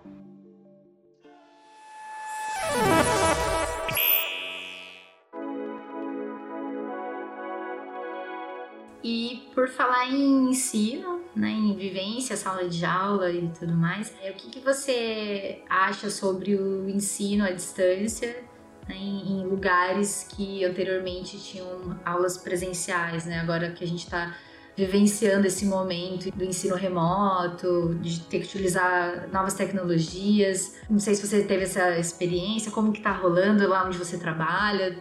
Tá tudo bem? Como tá sendo? não tá tudo bem, né? Eu acho que para ninguém, mas a gente precisa colocar um referencial, né? O início dessa resposta é que nem todos são iguais e alguns são mais iguais que outros, né? Como já diria George Orwell. E aí, o público que eu trabalho é uma elite, né? Tenho notícia de pessoas que estão transferindo de colégio para o meu porque o nosso conseguiu, com muito trabalho, né, muito, muito custo, mas também com um investimento monstro, fazer o que a gente está fazendo hoje, que é manter as aulas online a qualquer custo. Tá dando certo, mas assim, o que é dar certo, né? A gente consegue manter o ritmo que a gente estava mantendo em termos de oferecer as disciplinas e tudo mais, os conteúdos básicos, mas assim, me incomoda esse momento porque a gente tá numa vantagem que a gente já tinha uma vantagem comparativa em relação a todo mundo que, enfim, não tem a mesma, o mesmo nível social e as mesmas possibilidades. Mas agora essa vantagem, que não é uma vantagem, né? Essa, essa virou uma ruptura, um privilégio, né, no fim das contas. E eu acho que foi um processo muito, muito doloroso para os professores. Eu não estou em sala de aula já há dois anos. E na orientação educacional a gente acompanha tudo assim muito de cima, né? Você monitora, né? Eu cuido de sétimos anos. Então eu tenho só alunos de sétimo ano, são muitos alunos. Então precisa de uma orientadora para cada ano no meu colégio. E aí nesse nesse movimento de observar, né? Você vê a sua equipe de 30 professores adoecida nesse início, né? Muito dolorida, apesar da gente ter uma qualidade de material, de possibilidades, de acesso e tudo mais, para um professor de elite foi muito difícil. Eu fico pensando como foi para um professor de escola pública. Como tem sido? Eu acompanho alguns amigos e vejo assim o sofrimento que é para eles conseguirem dar conta de uma coisa que eles não sabem se o aluno está conseguindo também, porque quem é esse aluno que está do outro lado, né? As crianças elas estão perdendo muito de ficar em contato com as outras pessoas em termos sociais. Existem estudos muito, muito consolidados hoje em dia de quão prejudicial é o uso de telas, principalmente para crianças de educação infantil e Fundi 1. E a gente está com isso o tempo inteiro agora com as crianças, que precisa ver aula online. Só que um menino de dois anos e meio, vai, que tá na educação infantil, que inclusive é o segmento que mais perdeu, né, não só do, do meu colégio, mas eu tenho quase certeza que de todos, é, o menino não consegue assistir aula sozinho, ele precisa do pai, da mãe, precisa de alguém, de um responsável. Como é que ele vai fazer esse acesso, né? E, e as atividades que a gente passa, né, para os alunos não são suficientes. Eles terminam muito rápido, é criança, a gente faz pinta aqui o rápido elefante, vai, pinta, acabou. Próxima coisa, não tem mais. E, e, às vezes é aquele pacote todo para a semana inteira, né? E aí o pai terminou aquilo em 10 minutos e agora que eu faço com essa criança? E eu acho que esse tempo de tela, assim, tem sido prejudicial em muitos aspectos, tanto em, em desenvolvimento cognitivo até eh, desenvolvimento de depressões, de exclusão, Inclusive, eu acredito que de alguns movimentos de intimidação online, mas a gente não tá com esse tipo de. não tá chegando para nós, porque agora que a gente não tá no espaço escolar, a gente não vem, né? Eu acredito que as famílias resolvam entre si. Assim, é um movimento típico de sétimo ano ter problema online. Então, sempre tem. Todo ano começa, e às vezes é uma coisa muito séria. Já tive caso de, de racismo, de zoeira online, esse tipo de coisa. E é sempre no sétimo ano. Aí o oitavo é outra característica, nono é outra coisa, sexto é outra coisa. E aí você olha e fala, meu, as crianças elas estão a Deus dará, né? Além de, de prejudicar as interações sociais, eu vejo alunos que estão se fechando cada vez mais, alunos que já eram tímidos, né, que estão mais, mais tímidos ainda. Mas eu vejo um movimento também, por exemplo, eu tenho alguns alunos de inclusão com muitas dificuldades sociais que no movimento online se abriram muito mais e estão muito mais falantes e abrem câmera e conversam com o professor e antes nunca falavam nada com ninguém. Então depende muito, né? A gente precisa muito que as famílias estejam atentas quando é possível que a família esteja presente, né? Porque eu vivo numa redoma, eu, eu tenho consciência de que o meu público é diferente e não é todo mundo que tem essa possibilidade, porque, enfim, os pais dos meus alunos puderam parar para acompanhar os filhos pelo menos no início da quarentena. E eles tiveram essa possibilidade e não sabiam lidar com os filhos. Então isso foi bem interessante, assim, sabe? Para eles, né? Tipo, o que eu vou fazer com essa criança em casa, Marcela? E aí eu tinha reunião com o pai e com o aluno e eu sentava com o pai, com a mãe e com, com o filho e falava: Que horas você dorme, ser humano? Falava: Ah, uma da manhã, um aluno de 11 anos, para acordar às 6 horas e 6 e meia no dia seguinte. Mas será que não dá pra gente negociar esse horário? Ou fulana, mãe do aluno, será que não dá pra gente conversar e chegar numa, numa conclusão? Ele não, não consegue dormir mais cedo, tipo umas 11h30? Ah, 11h30 eu acho que é possível. Tipo, eu, eu tinha que organizar a vida da família, assim. Esse é um exemplo, sabe? E a família mesmo não conseguia se organizar. Então, é esse tipo de, de trabalho, assim, acho que foi positivo, esse tempo para as famílias. É aquela porcaria daquele lado bom da pandemia. Não é um lado bom, vai, mas é um lado de contato com a própria criatura que você pariu. E infelizmente, essa pessoa que está lá se sacrificando para pagar um colégio como o meu precisa trabalhar demais porque, enfim, não consegue pagar. E aí acontece esse tipo de coisa. Mas eu acho que as famílias começaram a se responsabilizar um pouco mais pela educação dos filhos. Isso foi muito choque, né? É, porque o espelho do próprio pai e da própria mãe tá ali e ele tá vendo que o filho tá desenvolvendo alguns defeitos que ele não gostaria de ver, né? A criança não, não tá, tá dando trabalho, a criança tá mentindo no, no programa, fala para mim que tá assistindo e não tá assistindo. Claro, tem pais que são cegos, enfim, toda semana eu atendo uns casos assim, mas tem outros que, nossa, Marcela, obrigada por me avisar. É, eu não sabia que ele estava fazendo isso, vou tomar providências. E nunca mais você vê a criança dando problema depois, porque aprendeu, né? Porque o pai conseguiu ter esse o pai e a mãe, né, no caso. Conseguiu ter esse, esse olhar. Era isso que eu ia te perguntar. Você agora falou ah, o pai e a mãe. É, você percebeu, é, tipo, puxando agora para o lado da divisão de trabalhos por gênero, quem dá mais assistência no geral, assim, são as, as mães, né, os pais, homens, mulher, ou é igual, assim, tipo, no caso de uma família de classe média alta, é, não há essa, esse tipo de divisão, assim, porque é uma realidade que eu não conheço. Então, tô te perguntando, assim, de curiosidade mesmo, como que funciona? Você percebe essa, essa diferença de atenção para o filho, é, no caso da, de atenção, assim, para o ensino, né? Cuidado com o ensino.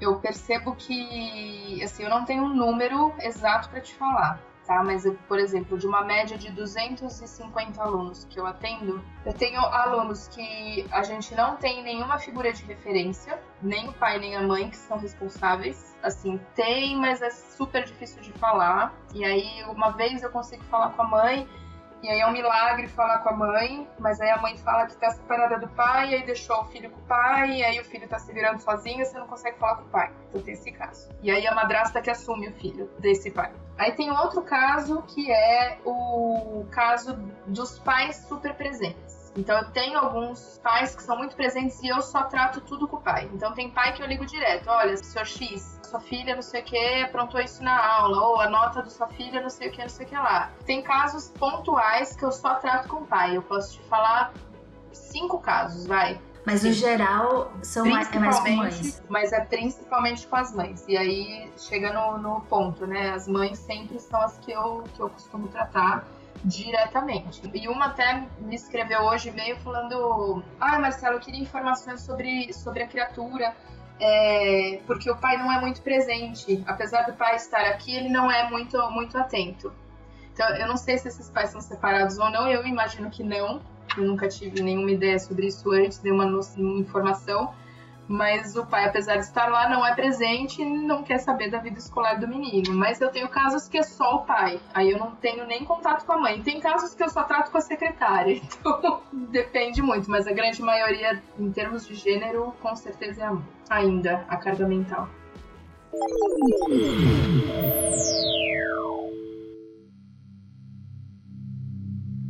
Marcelo, seu trabalho de mestrado foi com avaliação de materiais didáticos, né? No ensino de geografia. Você podia falar um pouquinho pra gente o que, que você fez? E você acha que os materiais didáticos que circulam atualmente nas escolas eles são adequados? Tá, vamos lá. Pergunta complexa. Então, por partes, né? O que, que foi meu mestrado?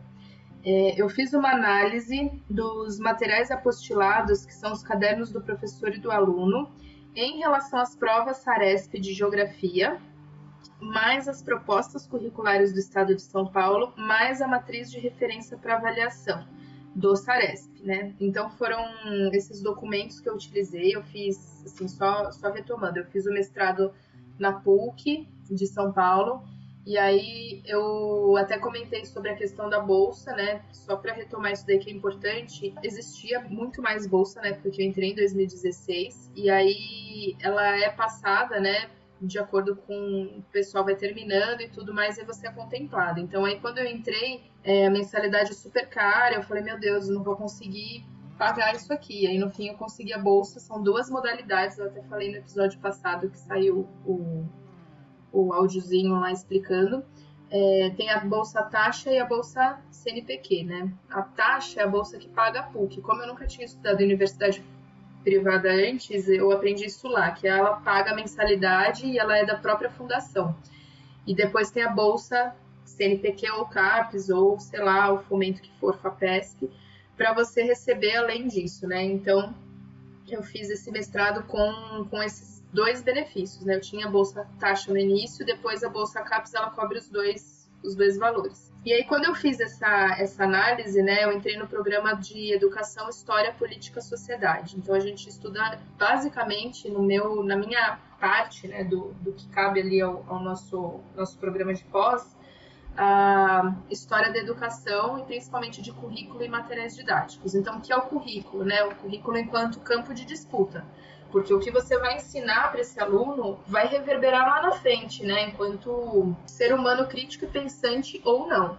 Então, o que eu aprendi muito nesse processo do mestrado foi justamente essa questão de como o currículo ele foi constituído no estado de São Paulo é, de uma forma duvidosa, tá? No programa São Paulo faz escola entre 2008 e 2010 e essa matriz de referência do Saresp, como ela foi constituída anteriormente da própria proposta curricular, o que é um absurdo se considerar que a gente estava preparando as crianças para fazer uma avaliação que seria, em última análise, levar o bônus por rendimento do professor, né? Que, enfim, super sucateado, ganhava super mal na época e, o, e, a escola que fosse bem tal ganhava mais repasse de verba e consequentemente o professor ganhava poucos reais a mais no salário dele por hora aula, né? Então, no meu trabalho eu comprovei que esse, essa matriz de referência ela foi feita antes da proposta curricular e que os materiais apostilados, além de apresentar erros conceituais de geografia, eles também serviam diretamente à prova Saresp, né? E aí essa, essa prova Saresp com erros conceituais ridículos, absurdos, e um ponto que eu acho que vale a pena salientar foi toda a dificuldade que eu tive para conseguir os dados dessa pesquisa. Eu fiquei entre, eu descrevo aqui no meu, no meu trabalho, eu fiquei aproximadamente, escrevo na conclusão, foram nove meses buscando as fontes e eu precisava da prova final, né? É, as provas Saresp aplicadas nos anos de 2009, 2011 e 2013 de geografia. Essas provas elas eram feitas em ano ímpar porque, enfim, humanidades, né? Então dividia com ciências, então ciências era nos anos pares e, e geografia era nos anos ímpares junto com português e matemática. E aí a gente percebeu, né? O meu orientador, beijo Kazumi, meu orientador Kazumi Munakata, é, incrível, uma referência nessa área de, de currículo e principalmente estudo da educação dos sentidos. E aí a gente começou a fazer essa análise detalhada da matriz de referência. Então, por exemplo, tinha é, habilidades né, dentro da, daquele rol de habilidades e competências, mas tinha habilidades na matriz de referência da avaliação que não tinham na, na proposta curricular. Então, ele era exigido para a prova algo que não estava previsto no currículo anteriormente dos alunos, e, e isso já prejudicava, porque já mostra que, que o aluno, além de estar sendo preparado para essa avaliação, ele também, enfim, não estava ali com esse foco objetivo primordial de aprender, ele precisava realmente ter o foco na prova. Enfim, a gente também nem conseguiu entrar na questão das fraudes das provas, que a gente soube que aconteceram, porque óbvio, né, é, as escolas desesperadas por repasse, a gente entende que isso poderia acontecer. Isso acontece até agora, na verdade. Né? Acontece, principalmente agora. Ah, bom, agora só restaram as de português e, e matemática, né? O Saresp de português e matemática. Esse ponto sobre a questão de conseguir as fontes foi o maior tormento do meu trabalho, porque eu não consegui fazer o trabalho da forma como eu tinha planejado. E isso, para nós, pesquisadores, é muito frustrante e e irritante mesmo no fim das contas, porque você faz todo o processo, tá tudo pronto ali, você só precisa daquelas fontes, eu precisava das provas, então eu precisava de seis provas, era a prova de sétimo e de nono ano de 2009, sétimo e nono de 2011, sétimo e nono de 2013. Eu só precisava dessas provas para fazer as análises e não eram tantas questões assim eu fui conseguir essas provas em abril e eu defendi em junho. Fazer análise que é aquela coisa dolorosa, né? Da análise de, de conteúdo desse material ainda. Exatamente. Em dois meses. E eu não fiz, eu não fui buscar. Meu orientador até falou: ah, Marcela, vai lá buscar só por via das dúvidas, porque deu tanto trabalho, não sei o que e tal. Eu falei: meu, não vou, não vou buscar porque eu acho absurdo isso que fizeram. Eu entrei, inclusive, com uma notificação extrajudicial, colocando a lei da transparência. Uma amiga minha advogada fez para mim, a gente entrou com essa notificação. Mesmo assim, eu não consegui as informações. Eu fui conseguir bem depois, depois de correr atrás de todo mundo. E, mano, cada hora me jogavam para um lugar. Em São Paulo, que tudo é longe, que nada é fácil de achar e, enfim, não existiam mais nem os jornais do aluno, que eu acho que talvez tenha sido também um material que você pegou. Eu tenho até hoje, eu comprei num sebo, sei lá, acho que por 10 reais cada um, não achava em lugar nenhum, eu achei num sebo, tipo, mandei trazer de sei lá de onde. Eu rabisquei o meu todo, eu também peguei isso aí. Ah, você também pegou? Então, um Acho que todo mundo da, da escola pública pegou. Quem tava de 2000 e 2007 pra frente, eu acho que o primeiro ano que teve esse jornal do aluno foi no meu segundo ano do ensino médio, que foi 2008. Então. Não, negócio horroroso. E você tava na crista da onda ainda, hein, Jéssica, do, do, do de 2008, que foi quando eles simplesmente colocaram os alunos na escola e eles não sabiam que material didático que ia ser, porque nenhum tinha ganhado a licitação, porque eles não tinham terminado, sequer terminado a proposta curricular. Não tinham terminado a proposta. Foi péssimo. Eu lembro que a gente pegou aquele jornal e deu risada. Né? Era cômico, assim. Sim. Chegou no final do ano e era pro ano inteiro. E falando em situação cômica, assim, tipo, de não levar a sério esse tipo de material, assim, eu já tive experiência de trabalhar como fiscal em prova do Saresp é incrível como que os alunos eles não levam a sério, assim, uma bagunça. Tem professor que não fica na sala, sabe? É, nossa, é muito complicado, assim, é complicadíssimo mesmo. Muito difícil mesmo, assim. Tipo, é aluno com celular, é aluno que passa gritando no corredor. E, tipo, não tá nem aí, porque virou um material de avaliação, mas que não é explicado para os alunos por que, que eles estão fazendo aquilo. Por que, que Sabe, qual é o objetivo desse, dessa avaliação? Quando eu era criança, estava lá no ensino fundamental, ninguém nunca explicou para mim o que era um SARESP. Só falaram, olha, tem essa prova aqui, você tem que fazer, se faltar, vai dar problema para você. E acabou, ninguém explica qual é o objetivo disso. Pelo menos eu não lembro disso, né? Enfim. E tem a ver até com essa coisa fazendo uma viagem muito grande agora, mas com essa coisa da gente próprio se excluir da natureza, mas você excluir a criança do próprio processo, né, que ela faz parte, né? Você quer que a criança sirva você enquanto política pública e você não dá o um mínimo do subsídio para ela entender o que ela está fazendo, né? E é uma situação de vulnerabilidade e exploração tão grande que a criança fica ali que ela não sabe o que fazer, ela fica a mercê, né? E aí vai fazer o quê? Vai fazer o que consegue. Ah, é um dia de folga, um dia de bagunça, um dia que eu só tenho que fazer uma prova e ir embora e acabou. Cumpri minha obrigação aqui, tchau. E a prova pode responder de qualquer jeito, é só uma prova. Né? Nossa, eu lembro que a diretora, ela entrava na sala uns dois dias antes e falava, olha, eu uh, fiquei sabendo, porque a data não era divulgada pro, pro pessoal, né? Certo. Teve um tempo que tava com essas Saresp surpresa. Sabia mais ah, ou é menos ia ser. mas o, a data era um mistério.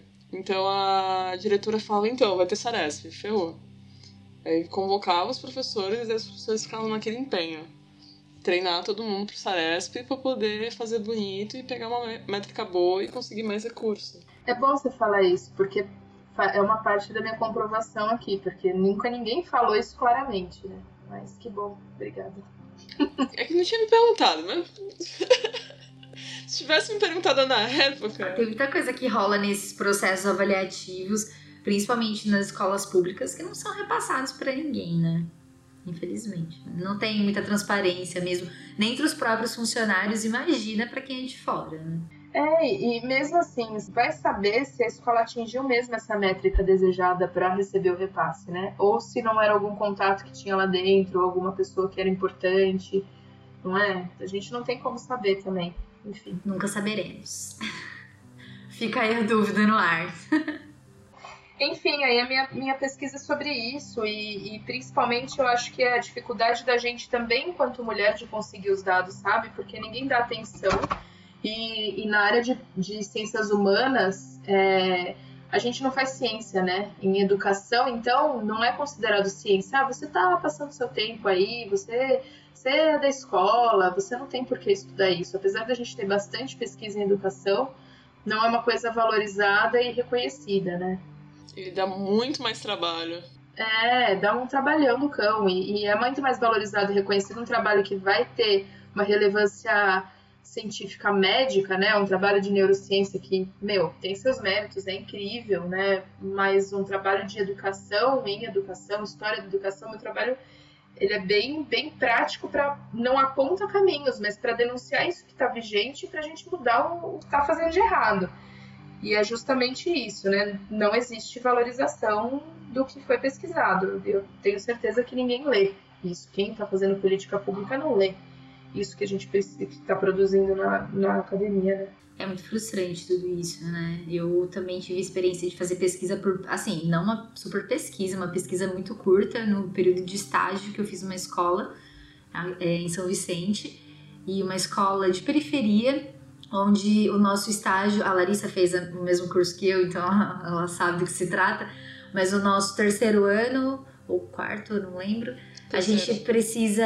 É, terceira. A gente precisa fazer uma pesquisa dentro da escola e aí o roteiro é mais ou menos assim: você identifica a problemática da escola, juntamente lá com as coordenadoras e diretoras. No meu caso, tô falando feminino porque eram só mulheres mesmo. E aí a gente desenvolve uma pesquisa em cima dessa problemática. E eu desenvolvi um trabalho lá também sobre é, gravidez na adolescência, porque era um grande problema, né, de uma escola de periferia de ensino fundamental. Ai, socorro. É, foi bem complicado. E foi uma pesquisa que, assim, super importante. Que, que assim, eu deveria até ter publicado, e, mas é isso, é uma coisa que realmente as pessoas não se importam e a gente acaba ficando é, preso naquilo que a gente fez, né? Tipo, eu fiz a pesquisa ali, fiz um grupo focal, né, que é uma metodologia de discussão com, com os envolvidos, é, conversei com as meninas, a gente conseguiu direcionar uma conversa boa e tudo mais, mas é isso, é, tentei resolver o problema local, né? Então você pensa local e age local. Eu, eu tive essa impressão quando eu, da minha rasa e pouquíssima experiência em educação, é, eu tive essa, essa sensação, assim, de que a gente fica muito local. Pelo menos né? Quando a gente não vai a fundo, não vai para o mestrado, né? tô falando de uma coisa bem simples Essa mesmo. foi uma, uma impressão que eu tive também na minha primeira IC. Não sei se você lembra que eu trabalhava com apostila do ensino médio, com o tema evolução. Eu tava fazendo análise de conteúdo e me deu umas noias, assim, de eu não vou revolucionar o mundo com essa pesquisa. E daí começou a ferir no ego. Eu falei, gente, mas quem que vai ler esse trabalho? Mas que, por que eu tô fazendo isso? Será que é relevante mesmo? Será que vai mudar alguma coisa? Daí eu comecei a entrar em parafuso nessa noia e acabei que não, não concluí. Não, mas eu acho que a gente, é, é exatamente isso que os não acadêmicos e quem está à frente das políticas públicas pretende, sabe? Mostrar o quanto a gente é menos e o quanto o que a gente faz não é importante. A gente não pode cair nessa é armadilha é muito importante. E eu vejo hoje que toda essa história que eu contei para vocês de quem eu fui, como as coisas que eu aprendi e do estudo que eu fiz, como isso me ajuda na hora que eu tô sentada de frente pro meu aluno que tá com problema, sabe? É porque no fim das contas a gente não vai conseguir mudar o mundo todo. Mas a gente consegue mudar é, e ajudar, e, e não é nem mudar, né? Porque ninguém muda ninguém. Mas a gente consegue plantar uma semente em uma pessoa por vez ou em, em uma turma que seja, mas que vai. A gente sempre tem aquele professor que, que marcou a gente, ou alguém que deu uma palavra que para a gente era importante naquele momento, e a gente pode replicar isso para essa pessoa se tornar uma referência um dia, para ela essa pessoa se sentir valorizada, para ela crescer enquanto ser humano, para ela poder se desenvolver e fazer melhor, né? E aí isso é, é aquela ideia da corrente do bem mesmo. Eu acredito muito nisso, eu gosto muito dessa ideia, apesar de uma parcela da esquerda achar que isso é, é um pouco até a favor do capitalismo, sei lá, de você ser reprodutivista. Mas eu acho que a gente pode pensar nisso de uma, de uma forma a construir mesmo uma, uma egrégora, assim, sabe? Uma ideia de que você está de fato fazendo aquilo que você acredita. Eu estou em instituições particulares a minha vida inteira porque eu acredito que a mudança ela pode também ser feita hierarquicamente de cima para baixo. Porque se não tem um professor consciente ali, que é um professor que, que ele tem noção de quem ele é no mundo e de, de como ele se comporta, que é parecido com o aluno que ele tem, que é uma elite, esse aluno vai respeitar esse professor, ele vai ouvir o que ele tem a dizer. Eu tive muitas alunas, muitos alunos assim, super perdidos, principalmente no início da carreira, que olhavam para mim enquanto referência, porque querendo ou não, eu vim de uma realidade de privilégio e eu sabia falar com essas pessoas, porque eu também estava na elite. Então, tendo essa consciência, quando a gente está nessa área, a gente consegue mudar muita coisa. Eu tenho alunos que hoje em dia, assim, mudam a empresa do pai que era explorador de, de funcionário. E hoje o moleque fala: não, a gente não pode fazer isso com funcionário. E isso acaba gerando uma mudança em cadeia depois. Mas que a princípio, na nossa pesquisa acadêmica, no nosso dia a dia, parece que, nossa, é, é sufocante. A gente fala, por que, que a gente está fazendo isso? Isso não serve para nada. Mas serve. A gente só precisa fazer um pouquinho nosso de cada dia nesse, nesse nosso entorno básico inicial, sabe? Do nosso grupo principal. Eu acho que é importante esse trabalho de conscientização da elite como uma classe opressora, porque é, né? É entender que essas pessoas também podem ser aliadas na luta, desde que elas entendam qual é o lugar delas na luta, né? Não dá para dizer que alguém classe média alta, elite, é, é, possa se colocar no lugar de quem está lá na, na, quebrada, na perifa, passando vários perrengues, dentro de uma universidade pública também, como a USP, por exemplo, que a gente sabe que o número de estudantes periféricos na USP cresceu muito, ainda bem, não é? Mas é isso, é, é essa pessoa entender qual é o papel dela na sociedade. Ela cresceu nesse meio opressor, ela pode continuar sendo ou se aliar na luta, desde que ela saiba qual é o lugar dela. E é importantíssimo que as pessoas conscientizem essas pessoas, com certeza.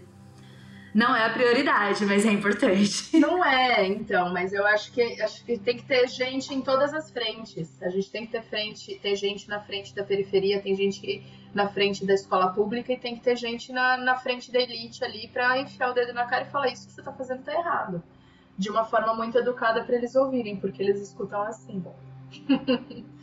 né? Mas enfim. Com floreios, né? Com floreios, né? Agora, a segunda parte da, da pergunta, que é voltando aqui só para eu não me perder, porque senão essa pergunta, essa pergunta vai ficar sem resposta. Se eu acho que os materiais didáticos são adequados, né? Eu acho que depende muito do, do material se a gente pegar materiais é, de sistema apostilado, vai, grandes sistemas apostilados, que vem aquela coleção inteira que custa uma fortuna, né? É, esses materiais eles geralmente são divididos em três parcelas de mais de mil reais cada. Então, esse tipo de material eu não acredito que seja de qualidade. Por quê? Porque ele é um material que ele não é feito por um especialista é pego aquele material base vindo do especialista, mas quem faz de fato o material é o editor. Então o editor ele corta coisas e coloca coisas na medida que ele quer fazer isso, né? Inclusive tem um trabalho de uma irmãzinha de orientação lá do Kazumi, que é a Paola, e a Paula fala sobre o mercado editorial, e, e, isso fica bem claro no trabalho dela, de que material apostilado é uma cilada assim, enorme. Então, se você tá com seu filho e, na, e essa escola vai colocar sistema apostilado, desconfie. A gente tem materiais didáticos de excelente qualidade escritos por especialistas, né, geógrafos, biólogos, historiadores, pessoas que são especialistas em escrever materiais didáticos e que tem um custo bem mais baixo, porque essas pessoas dependem desse trabalho também, então logo o, o preço não é tão caro. Então não caia nesse cilado do, do sistema postilado, porque é a pasteurização do ensino, né? Você vai e aí que está o grande problema da métrica, né? Que, que a gente tinha falado um pouco antes sobre a questão de nota e do aluno ser bom ou ruim. No sistema postilado fica muito claro quem é bom aluno e quem não é. Agora, num, num, sistema que a gente tem um material didático, que é possível trabalhar esse material didático, esse livro didático, de várias maneiras diferentes, de acordo com, pode ser a sugestão do, do escritor, pode ser outras, outras ideias, tanto faz. Aí fica a critério do professor, e o professor tem essa liberdade. O problema é que a gente está num momento que o professor ele está tão cansado tão exausto de fazer coisas, e não estou falando só da pandemia, né? Agora é um momento bem mais atípico, mas, mas em termos gerais, é, esse professor não tem nem tempo e nem paciência e nem ânimo para construir novas coisas. Então, muitas vezes o que eu percebia no, no, no, meu mestrado é que o caderno do aluno era ótimo porque, nossa, não precisava pensar mais. E claro, o professor está exausto, ele não quer realmente por ter esse trabalho, porque ele está numa sala de aula com 40, ganhando 13 reais a hora a aula. Então, claro, gente, ele tem toda a razão. Mas se você puder fazer essa, essa, levantar essa bandeira de luta pelo livro didático, faça isso. Que é o que a gente vem fazendo no nosso grupo de pesquisa também. Ah, eu, não, eu nunca tinha pensado nisso do livro ter essa abertura maior, porque a apostila é horrorosa.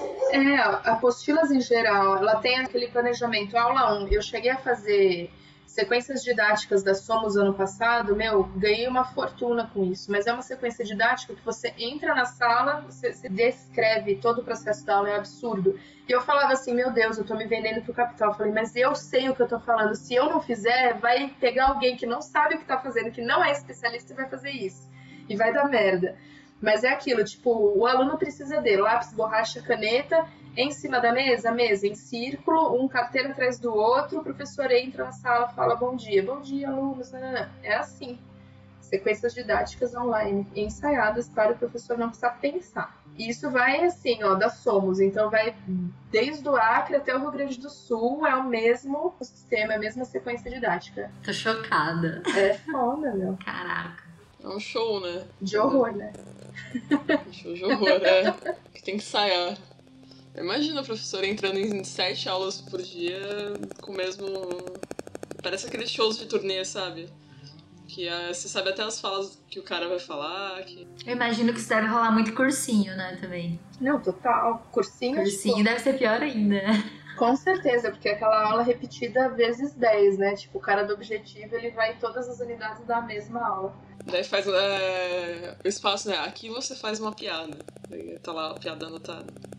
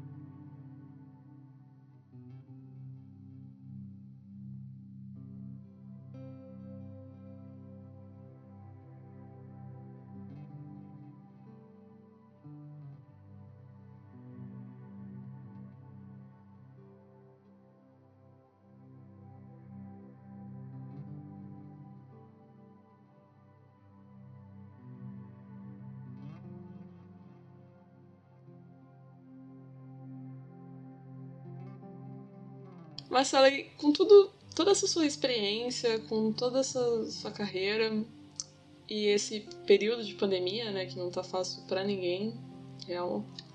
O que você acha do procedimento que está rolando de reabertura das escolas e universidades? Olha, meninas Lari, eu sou contrária, minha posição é clara, sou contrária à reabertura de qualquer instituição de ensino nesse momento. A gente sabe que é uma situação muito delicada, porque não, não atinge só nós, mas a gente precisa pensar muito em populações que vivem em situação de vulnerabilidade, porque quem está num, num lugar que ele pode ter acesso a um sistema de saúde que ele não vai ficar esperando um leito, né? É, é, muito mais confortável a gente fazer a abertura do que ficar com a escola fechada. E a gente também tem situações de colégios muito pequenininhos e e escola particular nem todas são ricas, né? Escolinhas fechando e tudo mais. Eu entendo, mas eu não concordo de forma nenhuma. As escolas, né, e eu falo que da minha, têm se preparado para esse retorno presencial. Particularmente, não me sinto preparada porque existem já demandas, né, do online que são muito diferentes das demandas do presencial. E acumular essas duas demandas vai, vai ser bem difícil, né? Porque agora na, na demanda do online eu faço muito trabalho de suporte, do suporte técnico de o aluno não conseguir entrar na aula, o aluno tá sacaneando na aula, ele entrou com RA diferente, tipo coisas desse tipo. E no online, agora eu já estou acostumada, mas vai ter a, a demanda do presencial, com alunos, com controle de alunos por dia, quais são, não pode botar mão no olho, vai tirar máscara, não, não, não fora que é a própria pressão de que você pode estar contaminado a qualquer momento. E aí, enquanto eu não sou público de risco, não convivo diretamente com públicos de risco, mas isso inviabiliza qualquer convivência com os meus familiares. Aí é certamente de ficar absolutamente trancada em casa quando chegar da escola. E aí eu não vou ter essa, essa opção de, de poder sair, de, de conviver, pelo menos de visitar. Isso para mim não vai acontecer. E aí é, eu tenho a obrigação de falar que um outro ponto muito importante é que a gente está vivendo em um governo que tem absoluto descaso por tudo que se conhece como democrático e civilizado, né? Esse governo é absoluta barbárie e está deixando trabalhadores, as populações em vulnerabilidade à míngua, morrendo nos hospitais quando conseguem os leitos, né? Porque quando não consegue volta para casa ou nem vai para o hospital e morre em casa. Então eu acho que ao reabrir a gente está sendo conivente com um modelo excludente e desigual, que as pessoas continuam morrendo, mas que a economia supostamente está salva. Não concordo, porém existe uma necessidade financeira que eu tenho que também cumprir, aí nesse ponto eu, apesar de não concordar com isso, acabo, entre aspas, sendo conivente, apesar de não querer, e aí eu não tenho escolha, né, para optar entre querer ou não.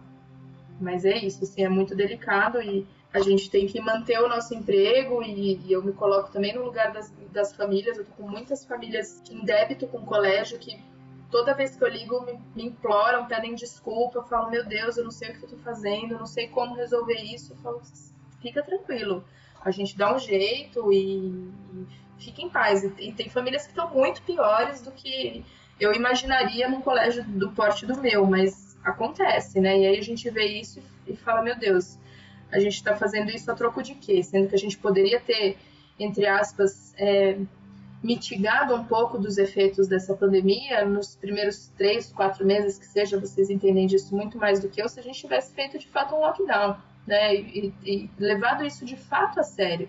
Porque o que a gente vê aqui na realidade de São Paulo hoje é um absurdo. Mas a gente também tem que olhar para as populações que trabalham e tem que se sacrificar e estão no transporte público todos os dias, né? A gente vê metrô lotado, trem lotado, e não é uma imagem de praia cheia de Leblon carioca que deve escandalizar a gente. Eu acho que todos os dias a gente vê situações de escândalo, todos os dias. E a gente está sendo conivente com isso, querendo ou não.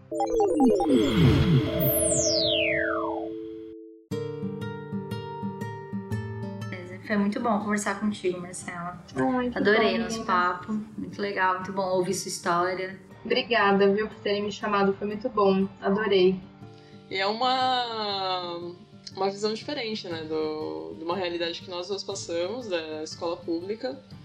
Que a gente tava lá no Saresp, a gente tava lá tendo o jornal, tava... E agora a gente tá ouvindo a análise do. sobre a análise do conteúdo, né? Sobre o quão é desonesto esse. Ai, foi um processo horrível.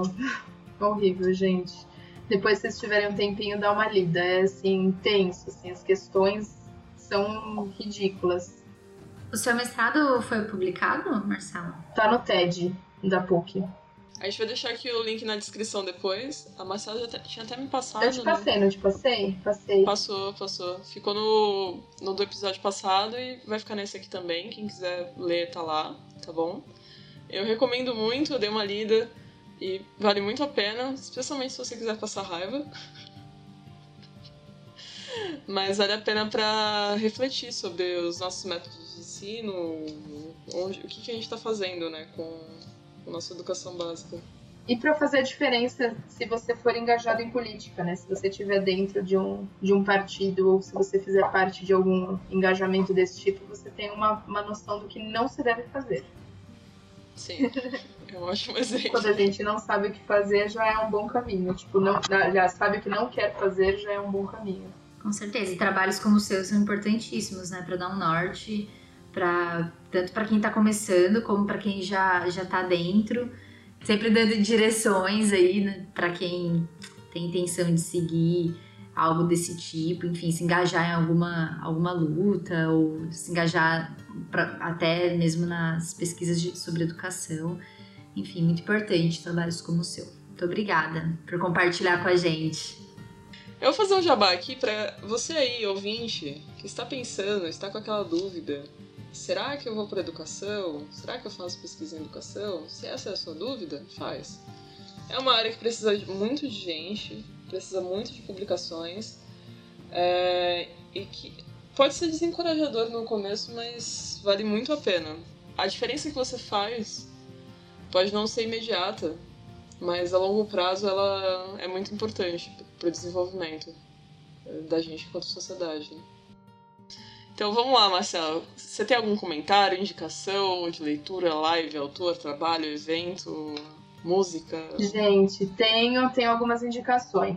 Primeira indicação eu vou dar do livro do grupo de pesquisa do meu orientador, que é Diálogos sobre a História da Educação dos Sentidos e das Sensibilidades. É organizado pela professora Kátia Braghini pelo meu orientador Kazumi Munakata e pelo professor Marcos Aurélio Taborda, que é da UFMG. É um grupo muito importante também de estudo sobre como a gente sente a educação no próprio corpo e como que a gente escuta as coisas dentro da escola, a área de educação física, a área também da ciência, então tá tudo dentro desse livro e o grupo de pesquisa é incrível. Para as pesquisadoras de plantão, que precisam de ajuda de organização, que eu acho maravilhoso. Esse livro é maravilhoso, chama A Arte de Fazer Acontecer. Eu sei que tem um, um viés super do produtivismo, tá, gente? Eu entendo isso, mas a gente precisa tirar o que é bom das coisas, apesar de a gente fazer a crítica. Aliás, eu acho que esse é o ponto, né? A gente fazer a crítica das coisas que a gente lê. Mas isso aqui ajuda muito, esse livro é muito interessante para a gente conseguir organizar as coisas eu uso o método há anos, assim, eu acho que desde a época da reitoria, que foi, assim, quando eu comecei a, a, entrar no método, e para mim funciona muito e ajudou muito na pesquisa, então eu vi, assim, muitas amigas sofrendo com nervo, assim, passando mal, tipo, não vou conseguir terminar o mestrado, doutorado e tal, e, tipo, eu tava de boa sempre, sabe? Porque, enfim, sou uma pessoa organizada. Outro recurso muito importante que a professora Lucene Lucene Hellenbrand. Que a professora Lucene falou no episódio passado, eu achei maravilhoso, que eu ia dar de dica nesse episódio, é fazer exercício físico, yoga, principalmente meditação. Para professores que fazem, que querem meditar e meditar com seus alunos, eu indico a Mind Kids, que é uma é uma empresa de meditação. Eu nem falei sobre essa parte no podcast que não deu tempo, mas eu faço meditação com os meus alunos. E a Mind Kids é, é, uma, é uma empresa, mas também é um grupo, e é uma egrégora, e é uma equipe de treinadores de meditação para crianças. E isso ajuda muito, não na métrica, mas nos indivíduos e como eles acalmarem a si mesmos e o resultado vem depois. E por fim, eu tenho a indicação das lives do André Trigueiro, que ele é jornalista da Globo News, porém ele é ambientalista, jornalista ambiental, ele, ele é professor universitário e ele fala muitas coisas interessantes e foi quem me inspirou a fazer a compostagem caseira aqui em casa com as minhas minhocas. Então, atualmente tenho dois gatos e 200 minhocas na minha varanda com todo o lixo lá e tá sendo maravilhoso. É uma experiência deliciosa de reconexão, porque agora eu tenho terra para botar nas minhas plantas. Então, para quem tá de bobeira aí, tem Twitter, tá fazendo nada, tá rolando mobilização no Twitter pra falar sobre o Pantanal. A gente falou aqui nesse episódio, o Pantanal tá queimando há, assim, há 40 dias. E como tudo aqui no Brasil, crime ocorre, nada acontece, feijoada, né? Então é, o pessoal não está se mobilizando dos políticos, o Salles, o Bolsonaro, inclusive hoje fizeram pouco caso da questão do Pantanal. Riram, uma, botaram uma criança lá para perguntar do Pantanal e começaram a rir infantilizando a causa. Então, o pessoal, principalmente da tribo Tapachós, que tá, tava sofrendo com o lance de quererem tirar eles de lá, quererem pegar as terras deles, eles estão mobilizando esse movimento para tentar ajudar o Pantanal. Então, se você vê a tag nos Trend Topics, engaja com a tag, é, dá uns retweets lá, dá uns like, compartilha. Não vai te custar nada e vai nos ajudar muito, beleza? E minha segunda indicação, gente, tá, tá difícil para todo mundo. Vai fazer um yoga, pega uma aula de yoga aí online de graça na internet, faz um yoga, sério isso ajuda muito para a cabeça. Tá todo mundo passando por um momento bem difícil agora, especialmente você que se você tá começando na academia, se você tá pensando em vestibular, dá um descanso para sua cabeça, dá uns 5 minutos, tira um momento de, de folga e se cuida. Que acho que isso é o mais importante. Quando o nosso corpo tá bem, a gente tá bem, né? Então. A gente tá bem também. E nem vem com essa de não tenho tempo, porque se você tá ouvindo aqui esse podcast, você tem tempo pra yoga sim, então dá licença. 15 minutinhos, 12 minutinhos, 10 minutinhos de yoguinha só para iniciar o dia, para energizar, né?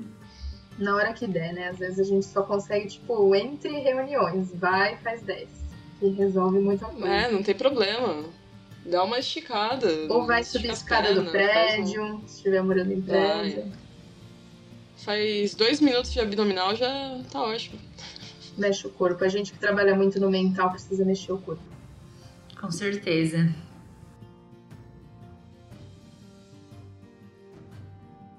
Então é isso aí, pessoal. A gente vai ficando por aqui hoje. Aquela coisa de sempre, né?